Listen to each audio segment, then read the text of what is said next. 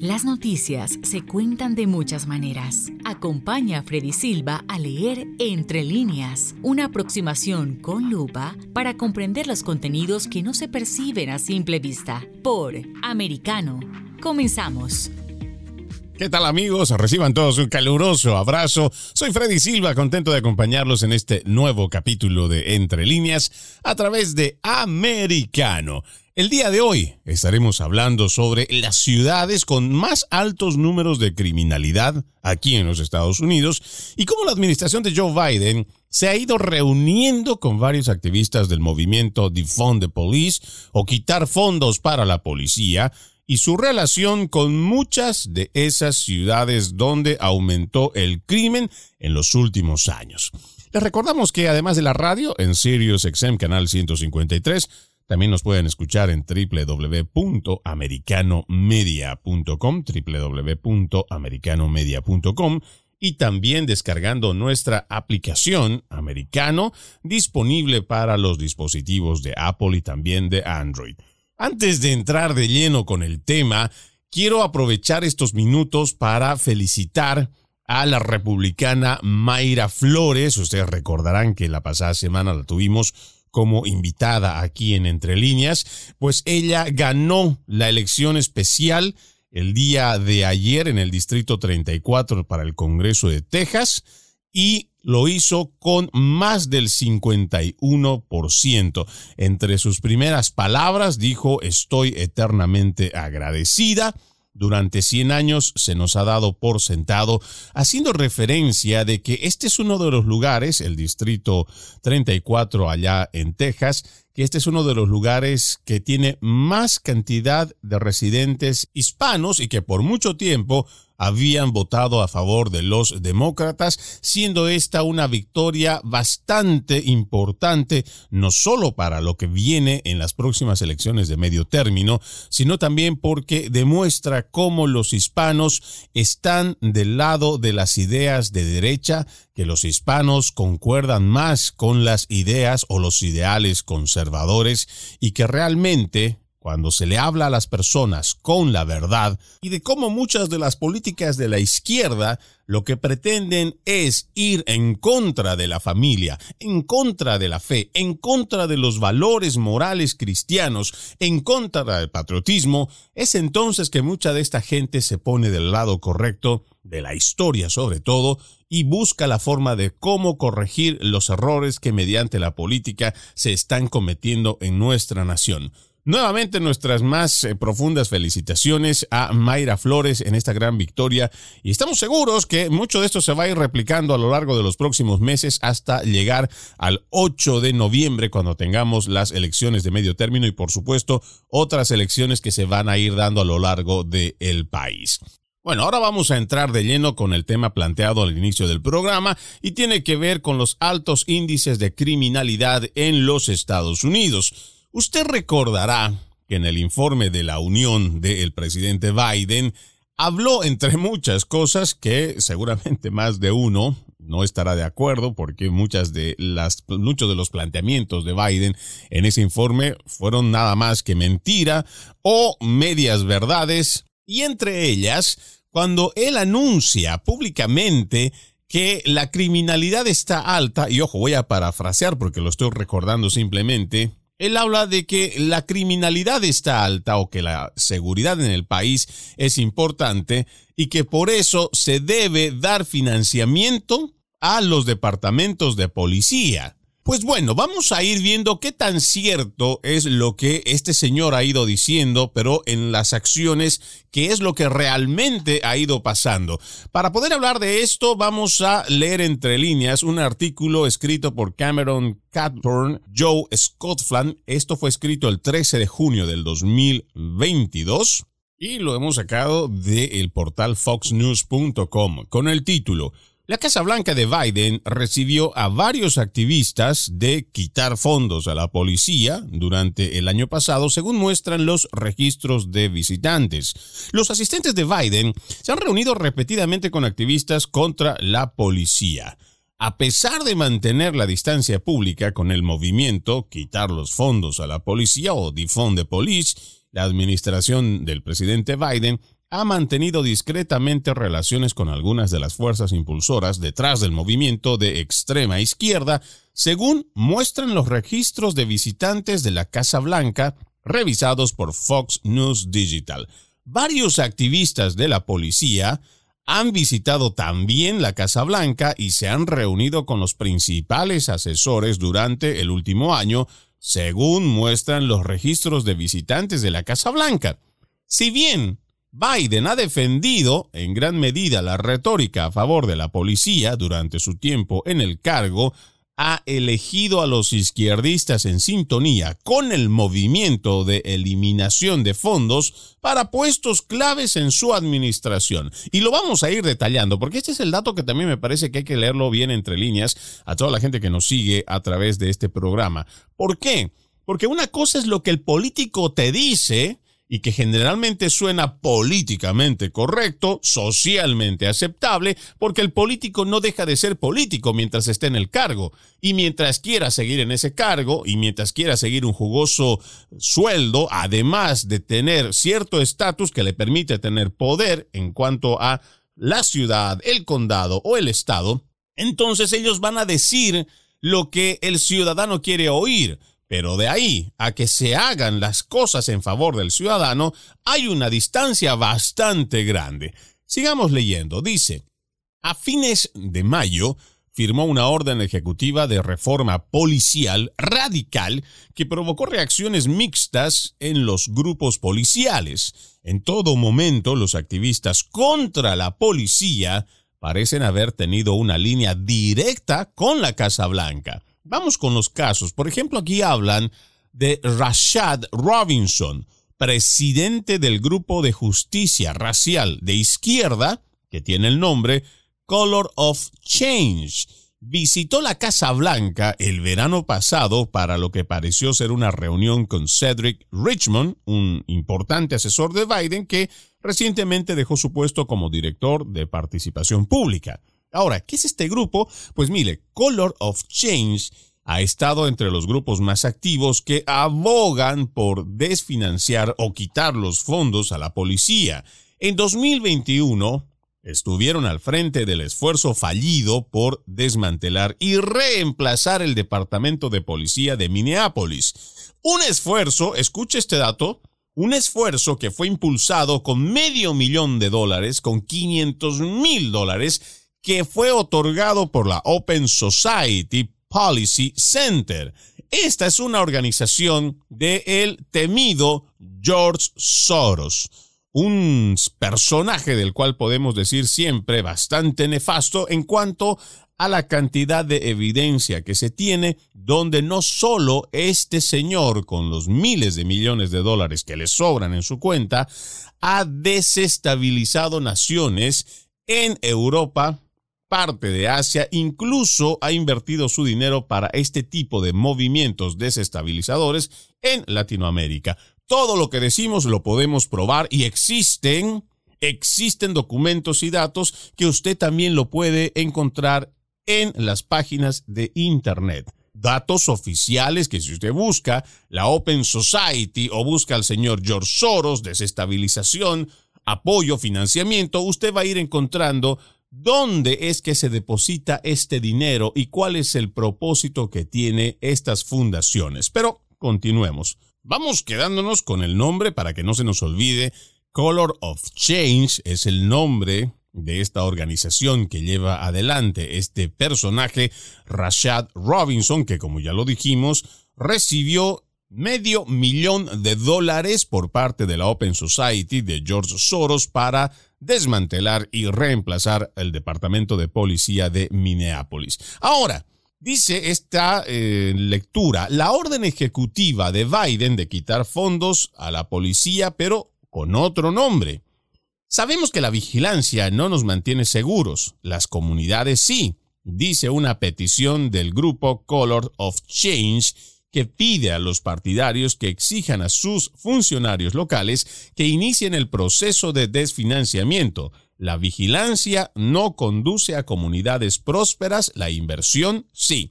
Miren cómo es que se va haciendo este tipo de propuestas y cambios como siempre lo viene haciendo la izquierda, utilizando otros nombres porque saben que los que ya han utilizado al principio genera rechazo. Cuando hablamos de defund the police, desfinanciar a la policía, ya hemos visto y la evidencia es bastante amplia y la vamos a ir desglosando a lo largo de este programa, hemos visto que quitarle fondos a la policía genera muchas repercusiones en el mismo departamento de policía a lo largo de la nación.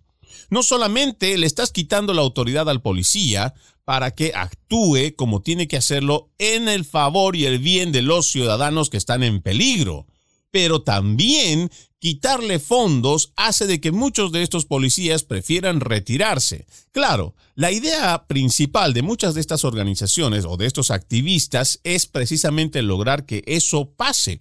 Pero como el movimiento con el nombre de Found the Police cayó tan mal a lo largo de Estados Unidos, pues entonces ellos dicen, vamos a mantener la estrategia, pero lo que vamos a hacer es cambiarle de nombre. Ya no le vamos a llamar Defund the Police o desmantelar o, quitarle los fondos a la policía. Ahora le vamos a poner otro nombre que sea más agradable al oído y que no genere tanto rechazo, como por ejemplo en este caso, la vigilancia no conduce a comunidades prósperas o la vigilancia no nos mantiene seguros, pero las comunidades sí. En otras palabras, lo que nos mandan en este mensaje es decirnos que la policía o la vigilancia de los eh, agentes de la policía o de los alguaciles no nos mantiene seguros, pero las comunidades que se cuidan entre sí eso nos va a dar mayor seguridad. ¿Qué tan cierto puede ser? Esa es una pregunta que la dejamos para cuando retornemos de nuestra primera pausa, pero amigos, ustedes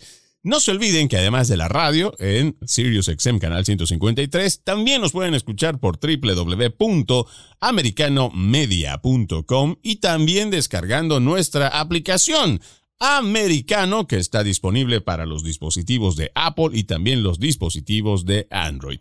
Vamos a la pausa, ya regresamos. En breve regresamos con Entre líneas, junto a Freddy Silva por Americano.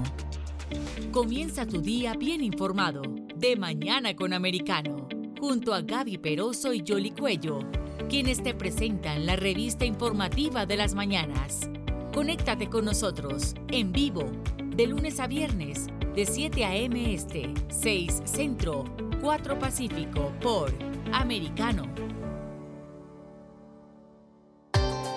Busque su copa, siéntese cómodo y discuta los eventos más destacados de la semana en el único programa que analiza en tono relajado los temas más serios del momento. El Antídoto Rojo Extra, cada sábado, 9 pm este, 8 Centro, 6 Pacífico por Americano. Iberoamérica hoy. Un análisis de los acontecimientos políticos y sociales y su impacto en nuestra región Entrevistas con los protagonistas de los temas relevantes, puntos de vista distintos, para que saques tus propias conclusiones. De lunes a viernes en vivo, 12 pm este, 11 centro, 9 pacífico por Americano. Ideas, argumentos, posturas y visiones, sin desperdicios. Escucha, concuerda o difiere con los postulados de José Aristimuño y Jimmy Nieves, quienes debaten con vehemencia de lunes a viernes a las 9 pm este, 8 centro, 6 pacífico por Americano. Donde están los hechos, somos Americano. Noticias e información del acontecer de nuestra región con sabor caribeño. Acompaña a Diulca Pérez e infórmate de lunes a viernes en vivo 9 a.m. Este, 8 Centro, 6 Pacífico por Americano.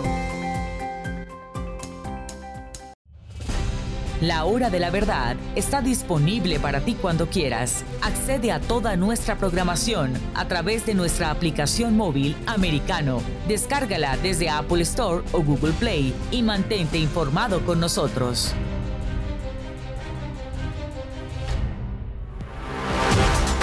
Siempre en el saber, siempre en la verdad, siempre americano. Estamos de vuelta con Entre líneas, junto a Freddy Silva por Americano. Continuamos con más de Entre líneas y antes de irnos a la pausa habíamos dejado una pregunta al aire. ¿Qué tan cierto es que si quitamos a los agentes de la policía el poder de vigilancia, de control y seguridad para otorgárselo a las comunidades, que sería mejor que las comunidades se cuiden entre sí para estar evitando que la presencia de la policía, como ellos lo han denunciado en su momento, genere muertes, sobre todo a la comunidad afroamericana, porque es así como se lo ha planteado durante esos movimientos, pues vamos a ir viendo, creo que me parece importantísimo hacer un análisis y una reflexión. Muchas de las propuestas de izquierda, lamentablemente, no se basan en los hechos reales. Muchas de las propuestas se basan en ese ideal utópico de cómo debería ser una sociedad buena, una sociedad pacífica, una sociedad de hermandad, una sociedad donde todo el mundo se respeta, donde todos pensamos igual, donde todo el mundo colabora. Tenemos que darnos cuenta que hay mucha condición humana que a lo largo de los años no ha cambiado y no ha evolucionado. Nos quieren hacer creer desde la izquierda que el ser humano, al haber en este siglo XXI evolucionado tecnológicamente de una forma que no lo ha hecho en milenios, quieren hacernos creer que también ha evolucionado ética y moralmente. Y eso no es cierto. Y hablando simplemente, para dar ejemplos, podemos encontrar mucha de la condición humana en la Biblia, donde va hablando de mucha barbarie que comete el ser humano contra el mismo ser humano. Y no nos podemos enfrascar solamente en este gran libro, en esta gran enseñanza, que tenemos los cristianos o la tradición judeocristiana. Tenemos muchos otros libros, tenemos las referencias de Aristóteles, el mismo Platón, que hablan de esta misma condición humana. Hoy en día, y no nos vamos a solo referir a los Estados Unidos, escuchamos a diario hechos de barbarie que se cometen contra los mismos seres humanos. Seguramente más de uno que va a sus países de origen habrá encontrado en estos periódicos que no valen ni la mitad de un dólar, donde prácticamente le falta que salga sangre de estas hojas, donde hay titulares donde muestran este tipo de barbarie, donde hay adolescentes que están violando a bebés de seis, de nueve meses, donde hay nietos que están violando a las abuelas, donde hay gente que está quemando viva a otra persona, donde ajustician por mano propia, y muchos de estos crímenes quedan en la impunidad. Hoy no podemos nosotros simplemente decir, como nos lo pretende enseñar la izquierda reescribiendo la historia, no podemos creer que el hombre, por el simple hecho de que haya evolucionado tecnológicamente, esto sea sinónimo de que hayamos evolucionado ética y moralmente. Aún nos falta muchísimo por evolucionar y más aún cuando tenemos un constante ataque precisamente a los valores y normas morales que han permitido que a lo largo de los siglos el ser humano vaya conteniéndose para no cometer estos hechos de barbarie. No me cabe la menor duda de que dentro de las comunidades existen personas de bien, gente dedicada sinceramente a ayudar al prójimo, gente dedicada a servir a su comunidad. Pero esto no nos puede nublar la visión de que dentro de las mismas comunidades existe gente mala, con malas intenciones, que no le gusta seguir las normas, que no obedece a la autoridad y que no le importa incluso el respeto hacia sus vecinos, que no le importa el respetar la propiedad privada ajena de otras personas. Incluso no les importa quitar la vida con tal de apropiarse de algo que no es de ellos. Esta realidad la vemos todos los días y por eso es que hay gente que va perdiendo la vida o termina herida precisamente a raíz de estos hechos de violencia. Entonces, lo que nosotros tenemos que hacer es evitar este tipo de planteamientos utópicos pensando siempre en ese futuro idílico donde el ser humano ya es un hombre de normas morales éticas constituidas, en donde la sociedad todos son los que respetan, donde todos son los que acatan y tenemos que vivir también en nuestra realidad. Una realidad la cual nos enfrentamos en cuanto a las cifras, con el alto número de crímenes, con el alto número de asesinatos, con el alto número de robos que se dan en nuestra nación y en muchas partes del mundo. Pero sigamos con la lectura de este artículo. Dice, debemos comenzar a visualizar la sociedad que funciona para todos nosotros y debemos comenzar por despojarnos y desmantelar los sistemas que dañan injustamente a los negros. Esta es la petición que hace el grupo Color of Change, que como ya lo dijimos, es el presidente Rashad Robinson, quien lleva adelante este tipo de planteamientos. Ahora le vamos a hablar también un poco de este señor Robinson, quien celebró el cumpleaños de la asesina de policías convicta Ashata Shakur, pidiendo a los grupos progresistas que sean más audaces y más ruidosos en sus demandas de abolición de la policía y sus planes para la revolución. ¿Quién es Ashata Shakur? Seguramente usted lo recordará, más de uno por supuesto lo recordamos. Ella fue calificada como una heroína entre los grupos activistas contra la policía. Es una ex líder del Ejército de Liberación Negra que fue la autora intelectual de varios robos a mano armada en Connecticut y Nueva York. En 1981, el robo de Brinks resultó en la muerte de un guardia armado y dos policías. Shakur fue condenada por el asesinato en 1973 del policía estatal de Nueva Jersey, Werner Foster, que luego escapó de prisión y el difunto Fidel Castro le concedió asilo en Cuba.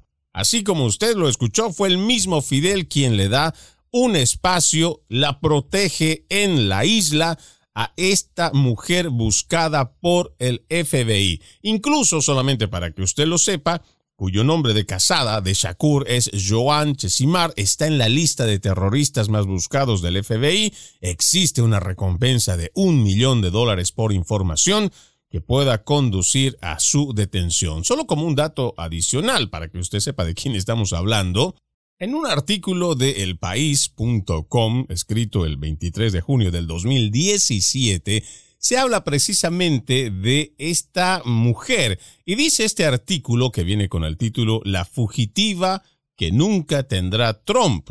Cuba rechaza el reclamo del presidente de Estados Unidos de extraditar a Ashata Shakur, convicta por asesinar a un policía y única americana en la lista de terroristas más buscados por el FBI. En el artículo también añade, en el clímax de su discurso en Miami, Donald Trump se arrancó a proclamar sus exigencias a Cuba. Liberen a los presos políticos, paren de encarcelar inocentes, ábranse a las libertades políticas y económicas, devuelvan a los fugitivos de la justicia americana y remachó entre vitores incluido el regreso de Joan Chesimard, asesina de un policía. Este lunes, en base a esa publicación que se hizo el 23 de junio del 2017, tres días después el ministro de Exteriores cubano Bruno Rodríguez le respondió en una rueda de prensa desde Viena que luchadores por los derechos civiles de Estados Unidos, asilados por Cuba, por supuesto, no serán retornados para que usted tenga una idea nada más de cómo es que estos grupos del cual estamos haciendo referencia en este artículo en el cual empezamos, hablando de la organización Color of Change, del cual es presidente Rashad Robinson, apoya a este tipo de personajes de izquierda, entre comillas, revolucionarios, que además están buscados por el FBI. Pero retornemos al primer artículo del cual estamos hablando. Dice, Robinson también forma parte de la junta directiva de la Fundación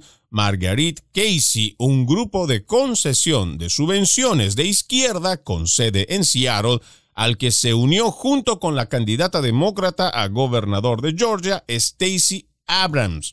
Después de que ambos se convirtieran en gobernadores de la fundación, la Junta votó por unanimidad para expandir sus esfuerzos contra la policía. Mientras tanto, la Fundación Margaret Casey también tiene un miembro que ha visitado la Casa Blanca según los registros de visitantes. Se trata de Carmen Rojas, presidente y directora ejecutiva de la Fundación Margaret Casey y partidaria abierta para desfinanciar a la policía. Visitó la Casa Blanca en diciembre del 2021 y pareció reunirse con Nia Page, asistente especial de Richmond, antes de su partida el mes pasado para unirse al Comité Nacional Demócrata. Ahora este artículo hace también hincapié en este personaje de Stacey Abrams. Dice, el grupo de Stacey Abrams aumentó el financiamiento contra la policía poco después de ingresar a su junta directiva y con su aprobación. Debemos ser inquebrantables en nuestro compromiso con la libertad, tuiteó Rojas en abril de 2021. La mejor manera de lograrlo es desfinanciando a la policía y apoyar la abolición. Punto. En mayo de 2020, Rojas tuiteó una cita de un artículo que decía, abolir los sindicatos policiales como parte de la lucha más amplia para desfinanciar, desmilitarizar y en última instancia desmantelar la fuerza policial de Estados Unidos tal como existe actualmente. Los líderes sindicales deberían aprovechar este momento crucial para abrazar completamente este objetivo y algunos ya lo han hecho. Su fundación no solo ha pedido repetidamente que se eliminen los fondos y abolir la policía, sino que también ha otorgado millones de dólares para despertar a profesores universitarios y académicos que han abogado por la abolición de las prisiones y la enseñanza de puntos de vista anticapitalistas. Me voy a quedar en esta lectura, me voy a quedar en esta parte para que usted también conmigo reflexione esto que acabamos de leer y por si acaso lo repetimos. Su fundación ha otorgado millones de dólares para despertar a profesores universitarios y académicos que han abogado por la abolición de las prisiones y la enseñanza de puntos de vista anticapitalistas. Vamos a una pausa amigos, ya regresamos con más. En breve regresamos con Entre líneas, junto a Freddy Silva por Americano. Una mirada global de la influencia de Medio Oriente en el mundo occidental, junto a Hannah Beris, cada sábado en Israel hoy, 2 p.m. Este, 1 Centro, 12 Pacífico, por Americano. Los avances científicos y tecnológicos relevantes, Internet, redes sociales y el mundo de los videojuegos en Talk con Pablo Quiroga. Conéctate de lunes a viernes, 2 p.m. Este, 1 Centro, 11 Pacífico, en vivo por Americano.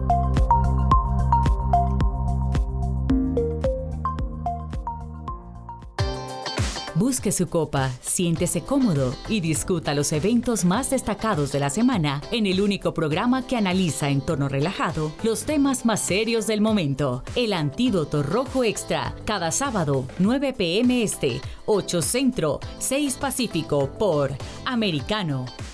Isabel Cuervo y su equipo indagan y rastrean los hechos para ofrecer una mirada profunda a las noticias, sus causas y consecuencias. Periodismo de investigación. Cada sábado, 7 p.m. Este, 6 Centro, 4 Pacífico, por Americano. Los hechos relevantes que ocurren en Estados Unidos, analizados con la característica frontalidad de Dania Alexandrino y sus invitados. Perspectiva USA. Conéctate de lunes a viernes, 8 p.m. Este, 7 Centro, 5 Pacífico. En vivo por Americano. Infórmate con Lucía Navarro de los temas importantes del día que impactan tu vida.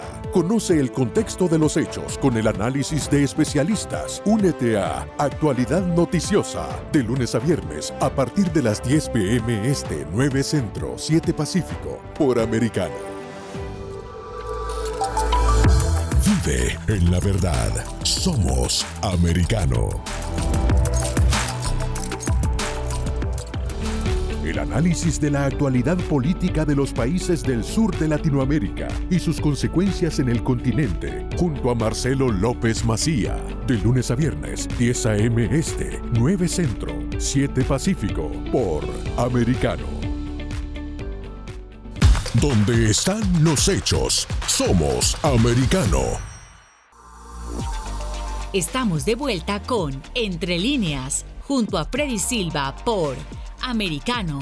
Continuamos con más de Entre Líneas y les recordamos que además de la radio, en Sirius XM Canal 153 también nos pueden escuchar a través de www.americanomedia.com y también descargando nuestra aplicación Americano. Usted lo puede encontrar, está disponible para dispositivos Apple y también para Android. Hoy hablamos sobre cómo se ha incrementado la delincuencia en varias ciudades de los Estados Unidos, pero también cómo se contradice el discurso desde la Casa Blanca, donde públicamente el presidente Biden dice en el discurso de la Unión de este 2022 que es importante dar financiamiento a los departamentos de policía pero vemos que en la realidad se ha estado reuniendo con muchos grupos que están precisamente en contra de la policía o los departamentos de policía.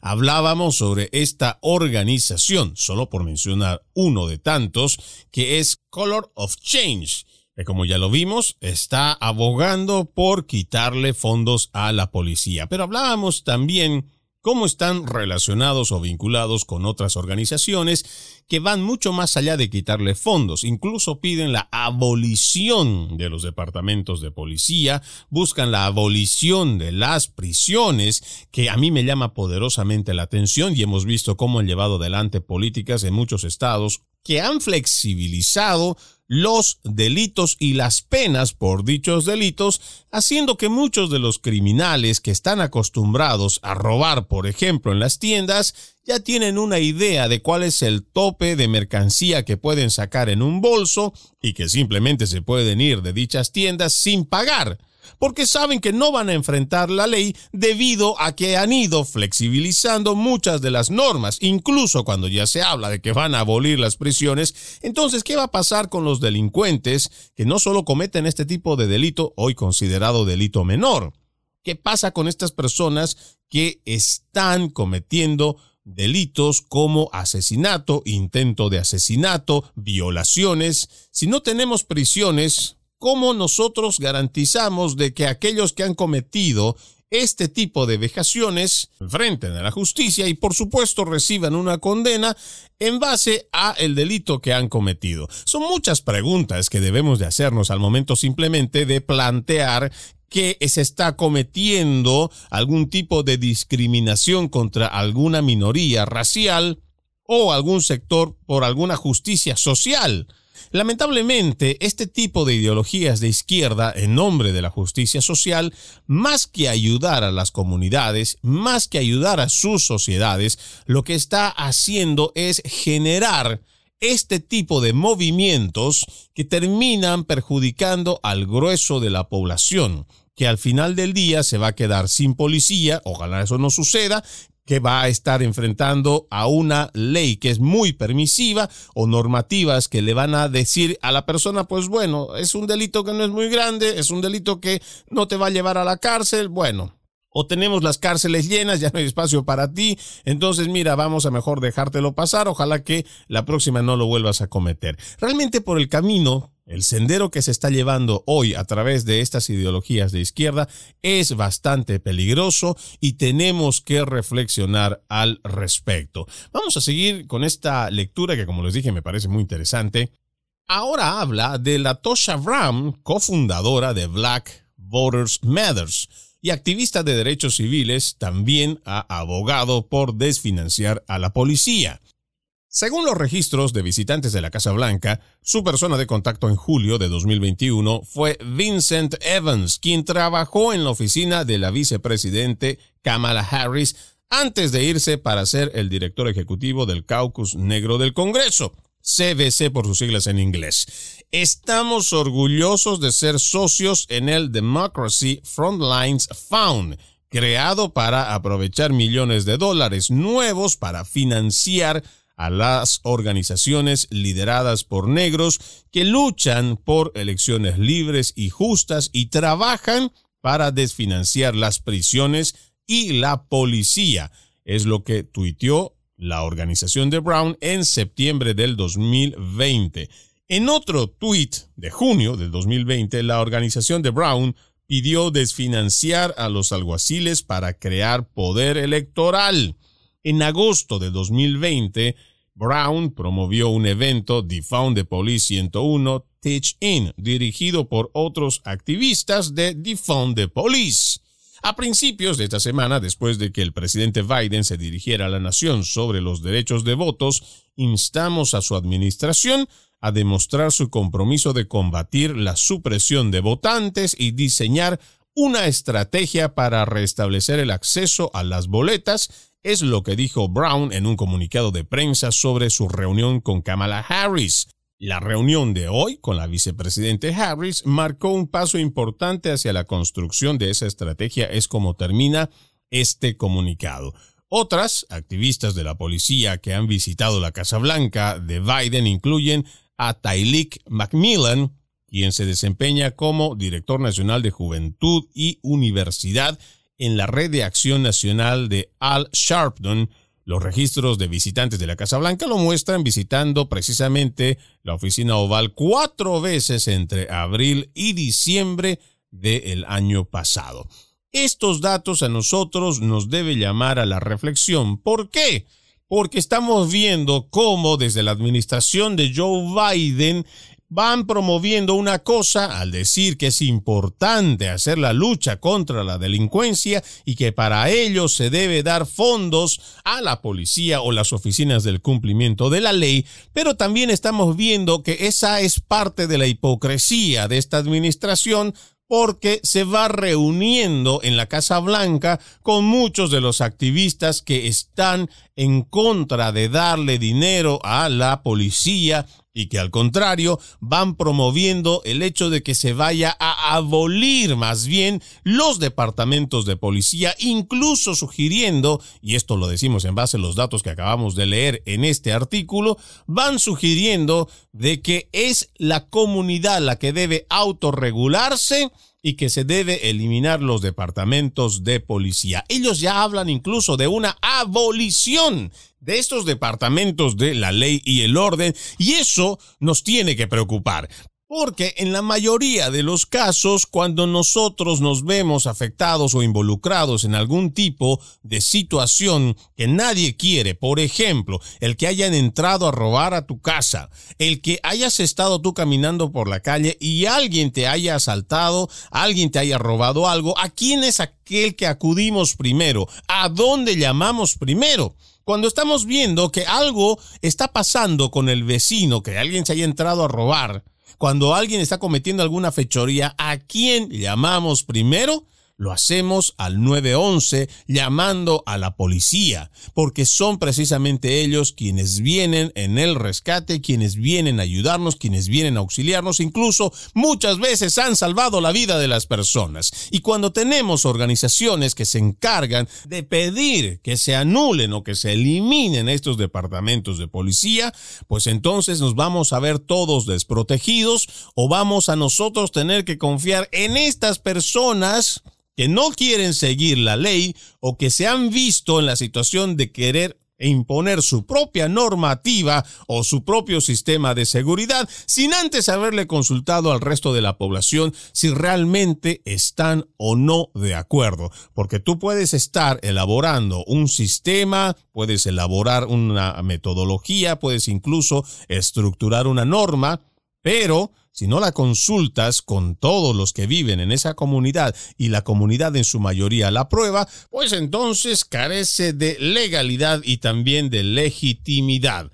El problema pasa porque existen este tipo de agrupaciones que logran tener estos contactos, o como lo estamos viendo en este artículo que hemos terminado de leer, donde los activistas van hasta la oficina oval, hacen los contactos con las personas que trabajan ahí, no necesariamente con los altos puestos como podría ser el presidente o la vicepresidente, pero tienen los contactos ahí adentro, logran tener estas reuniones, incluso algunos llegan a tener algún tipo de financiamiento, ya sea de forma directa o indirecta, y llevan adelante estas políticas sin siquiera consultar al grueso de la población en donde viven y después terminan aplicándose como una política pública que se termina imponiendo al resto de la sociedad.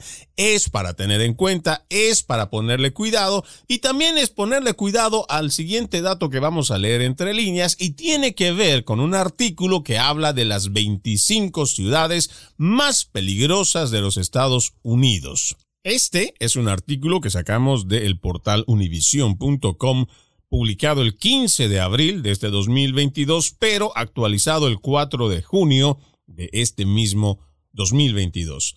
Un análisis sobre las cifras delictivas realizadas por el sitio 24/7 Wall Street establecieron un ranking con las ciudades más violentas de la nación y sus áreas metropolitanas. Conflictos domésticos, drogas e índices de pobreza son algunos de los factores determinantes para establecer esta lista. Vamos a ir viendo entonces del 25 para atrás. Empezamos con la ciudad de Shreveport, Bossier City, que está en el estado de Luisiana. 683 delitos violentos por cada 100.000 habitantes. Esta área metropolitana supera el promedio de la mayoría de todo el país, luego del incremento del 21.3% en estos índices durante los últimos años. En este contexto, dice el artículo, ha sido provocado en gran parte por los homicidios, los cuales se duplicaron de 41 en el 2019 a 85 en el 2020. Solo como dato adicional, ¿quién es el alcalde de esta ciudad que ocupa el lugar 25? Adrian Perkins es alcalde de Shreveport, Bossier, y este es un alcalde que empezó el 2018, es un alcalde demócrata y tampoco nos olvidemos que el estado de Luisiana también se encuentra un demócrata que es John Bell Edwards, gobernador de este estado desde el 2016. La lista es bastante larga, pero es momento de que hagamos una nueva pausa aquí en Entre Líneas. No se olviden que pueden escucharnos a través de www.americanomedia.com www.americanomedia.com y también lo puede hacer escuchando a través de nuestra aplicación Americano disponible para los dispositivos de Android y Apple. Vamos a la pausa, ya volvemos. En breve regresamos con Entre líneas junto a Freddy Silva por Americano. Noticias e información del acontecer de nuestra región con sabor caribeño. Acompaña a Diulca Pérez e infórmate de lunes a viernes en vivo 9 a.m. Este, 8 Centro, 6 Pacífico por Americano. Donde vive la verdad. Somos americano los hechos relevantes que ocurren en Estados Unidos, analizados con la característica frontalidad de Dania Alexandrino y sus invitados. Perspectiva USA. Conéctate de lunes a viernes, 8 pm este, 7 centro, 5 pacífico. En vivo por Americano.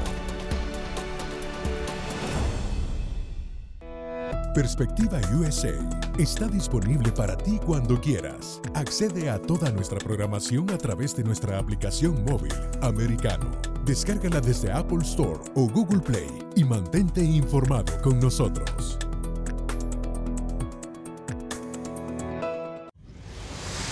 Diego López y Dianelis Guerra comentan y analizan el acontecer deportivo, torneos, campeonatos y la actuación de tus atletas favoritos en Deportes Americano.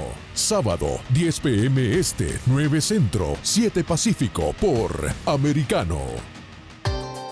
Busque su copa, siéntese cómodo y discuta los eventos más destacados de la semana en el único programa que analiza en tono relajado los temas más serios del momento. El Antídoto Rojo Extra, cada sábado, 9 pm este, 8 centro, 6 pacífico por Americano Los hechos relevantes que ocurren en Estados Unidos, Europa, Asia y Medio Oriente, vistos con la mirada experta de la internacionalista Lourdes Subieta, en Así está el mundo, de lunes a viernes, 11 a.m. Este, 10 Centro, 8 Pacífico, en vivo por Americano.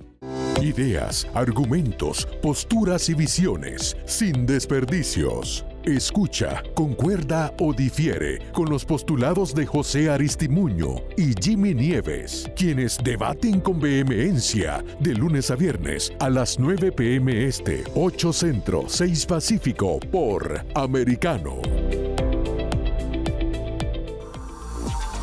Estamos de vuelta con Entre líneas, junto a Freddy Silva por Americano.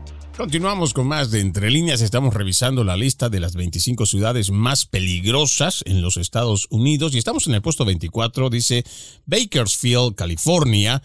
Si bien los casos denunciados de violación y robo disminuyeron en el área, han ido a la baja año tras año, pero las agresiones agravadas aumentaron en un 20,8% y los homicidios han aumentado en 38.1%, por lo que se contabilizan 6.216 delitos violentos en la ciudad de Bakersfield, en un estado que, como ya lo sabemos, es un estado demócrata al mando del gobernador Gavin Newsom. Después está en el puesto 23 Odessa, Texas, dice a pesar de la tasa de delitos violentos, se va reduciendo en un 20,9% en el 2020 con respecto al año anterior.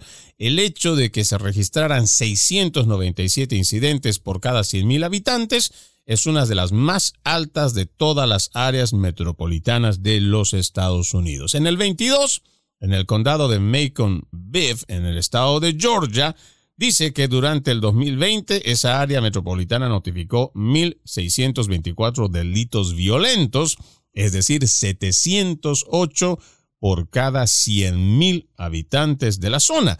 Si bien los casos por robo han disminuido, los de asalto agravado han aumentado en un 91.9% y los homicidios se duplicaron en ese lugar en el condado Macon en el estado de Georgia. En el pueblo de Colorado, en el área metropolitana, la única de todo ese estado notificó 1.216 delitos violentos, es decir, 722 por cada 100.000 ciudadanos, muchos de ellos impulsados por actividades de pandillas y armas de fuego, luego de notificar más de 200 tiroteos en la ciudad, incluidos 161 desde vehículos. Después está en el puesto 20, Stockton, en California. Notificaron 5.517 delitos violentos. Stockton se posicionó como el área metropolitana más peligrosa del estado y una de las más violentas en todo el país. En el 19 se encuentra Corpus Christi, el estado de Texas aunado a los 738 delitos violentos registrados por cada 100.000 ciudadanos, la ciudad también notificó un aumento del 22,9% en la tasa de homicidios. Para combatir este contexto, la policía ha solicitado subvenciones federales y está contratando más personal.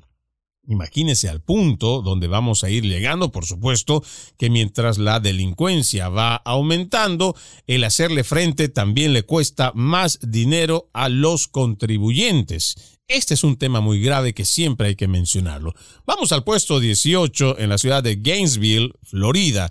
Dice, el aumento del 9,9% en la tasa de delitos violentos es casi el doble de la de Estados Unidos. Fue liderado por los asesinatos que se duplicaron de 7 en 2019 a 17 en el 2020. En la misma tendencia, los robos y casos de agresión agravada también aumentaron el año pasado. Por si fuera poco, durante el primer semestre del 2021, la policía local recibió 189 llamadas por tiroteos.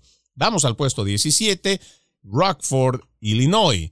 La segunda área metropolitana más peligrosa de Illinois notificó 2.000 566 delitos violentos o 771 por cada 100.000 personas, lo que representa un aumento del 21,5% respecto al año anterior.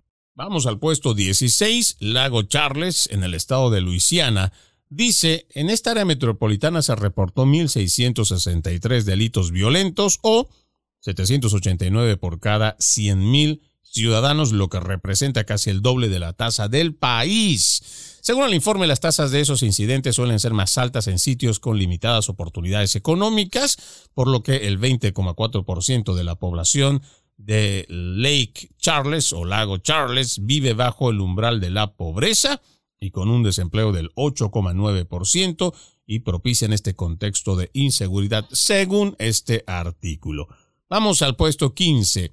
Saginaw, Michigan, entre las cinco áreas metropolitanas de Michigan que se encuentran entre las ciudades más peligrosas del país, está esta, que tiene la segunda tasa de delitos violentos más alta, solo detrás de Detroit, luego de sufrir un aumento del 27,4% año tras año, es decir, 795 incidentes por cada 100.000 habitantes. Terrible cómo ha crecido esto y solo como dato, el estado de Michigan está la gobernadora Gretchen Whitmer, que es demócrata. Vamos al puesto 14 en Sumter, Carolina del Sur. El aumento es del 16% de los casos de agresión agravada y el 65% de homicidios, lo que propició que los delitos violentos en esta área sumaran a 1.140 o lo que representa 812 delitos por cada 100.000 ciudadanos. David Merchant es el alcalde de esta ciudad es independiente. En el puesto 13, Fairbanks, en Alaska. Si bien los casos denunciados de robo y violación disminuyeron, el aumento de los incidentes de agresión agravada hubo un incremento interanual de 5,9% en la tasa general de delitos violentos, contabilizando 277. Vamos al puesto 12. En Florencia, Carolina del Sur, el área metropolitana más peligrosa de ese estado, tuvo 1.764 delitos violentos. Entre todos los casos de agresión agravada, son la forma más común de violencia en esa región. La alcaldesa Teresa Meyers Irving es también del Partido Demócrata. Vamos al puesto 11, Lubbock, Texas de las seis áreas metropolitanas de Texas, tiene entre las más violentas del país, pues está la ciudad mencionada, luego de reportar 3.000 o casi 3.000 delitos violentos en esta zona, 919 delitos por cada 100.000 habitantes, un aumento del 10% con respecto al año anterior, propiciado principalmente por el incremento del 182% de asesinatos. Increíble este dato. Y con esto nos vamos a nuestra última pausa, amigos. Ya regresamos con más. En breve regresamos con Entre líneas, junto a Freddy Silva por Americano. Somos Americano.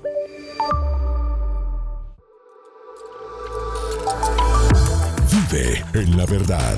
Somos americano. Iberoamérica Hoy está disponible para ti cuando quieras. Accede a toda nuestra programación a través de nuestra aplicación móvil americano. Descárgala desde Apple Store o Google Play y mantente informado con nosotros.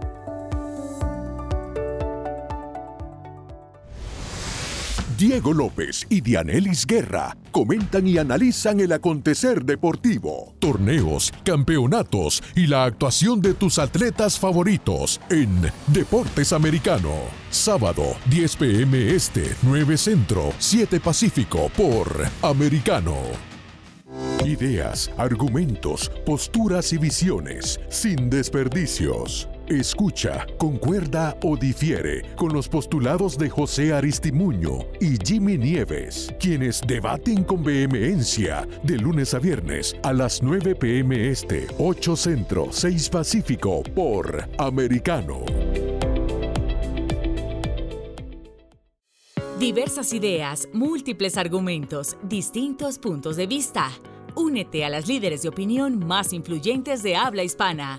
De lunes a viernes, 6 p.m. Este, 5 Centro, 3 Pacífico, por Americano. Comienza tu día bien informado. De mañana con Americano. Junto a Gaby Peroso y Jolly Cuello quienes te presentan la revista informativa de las mañanas. Conéctate con nosotros en vivo de lunes a viernes de 7 a.m. Este, 6 Centro, 4 Pacífico por Americano. Vive en la verdad. Somos Americano. Infórmate con Lucía Navarro de los temas importantes del día que impactan tu vida. Conoce el contexto de los hechos con el análisis de especialistas. Únete a Actualidad Noticiosa de lunes a viernes a partir de las 10 pm este 9 Centro 7 Pacífico por Americano. Estamos de vuelta con Entre líneas junto a Freddy Silva por Americano.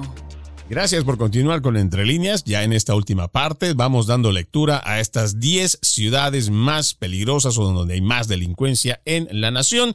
En esta posición 10 está Leader Rock en Arkansas. Dice, los delitos aumentaron en un 20%, lo que significa que son 939 casos por cada 100.000 habitantes, una tasa de delitos que posiciona por encima de la gran mayoría de las áreas metropolitanas del país. Frank Scott Jr. es el alcalde demócrata que ejerce su puesto desde el 2019 en Leader Rock, Arkansas. En el puesto 9 en Alexandria, Luisiana, la violencia mortal se ha convertido en algo común tras registrar 22 de estos delitos, lo que sube a 14,5 por cada 100.000 habitantes, representando más del doble de la tasa a nivel nacional. Jeffrey Hall es alcalde demócrata en esta ciudad. En Albuquerque, Nuevo México, se encuentra en el puesto número 8, dice, aunque la tasa de delitos violentos ha ido disminuyendo en esta área, todavía está por encima del doble del nivel nacional al registrar 1.006 incidentes por cada 100.000 personas. Vamos al puesto 7. En Albany, Georgia, la ciudad más peligrosa del estado tuvo 1.500 delitos violentos, lo que representó un aumento del 40,5%. Dicho incremento fue liberado por la subida del 55% en agresiones agravadas y casi el doble de asesinatos. En el 6, Danville, Illinois, con 785 delitos violentos, es decir, 1050 por cada 100.000 habitantes. En el puesto número 5 está Detroit, el estado de Michigan, el área metropolitana de Detroit es por mucho la más peligrosa de Michigan y del medio oeste del país al registrar 387 asesinatos. En el puesto 4, Pine Bluff, en el estado de Arkansas. Esta área metropolitana es la cuarta más peligrosa a nivel nacional, ha tenido un aumento interanual del 22,6%, lo que lo sitúa con 1.098 delitos violentos por cada 100.000 habitantes. Vamos al puesto 3. En Anchorage, Alaska, dice, la tercera zona metropolitana más peligrosa del país presentó 3.576 delitos violentos, lo que representa una tasa del 1.171 por cada 100.000 habitantes. Vamos al puesto 2 en Monroe, Luisiana, de las cinco áreas metropolitanas que Luisiana tiene, entre las 50 más violentas del país, Monroe es la más peligrosa tras notificar 2.600 delitos de alto impacto.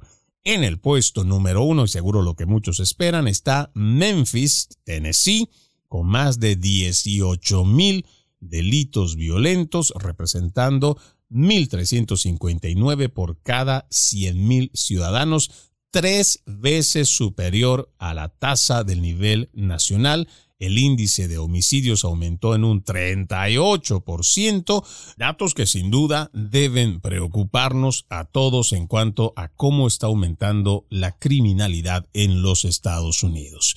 Amigos, no tengo tiempo para más, estoy seguro que muchos de estos datos han sido impresionantes y que seguramente servirán para la reflexión de todos y cada uno de nosotros. Soy Freddy Silva, contento de haberlos acompañado en este capítulo de Entre Líneas.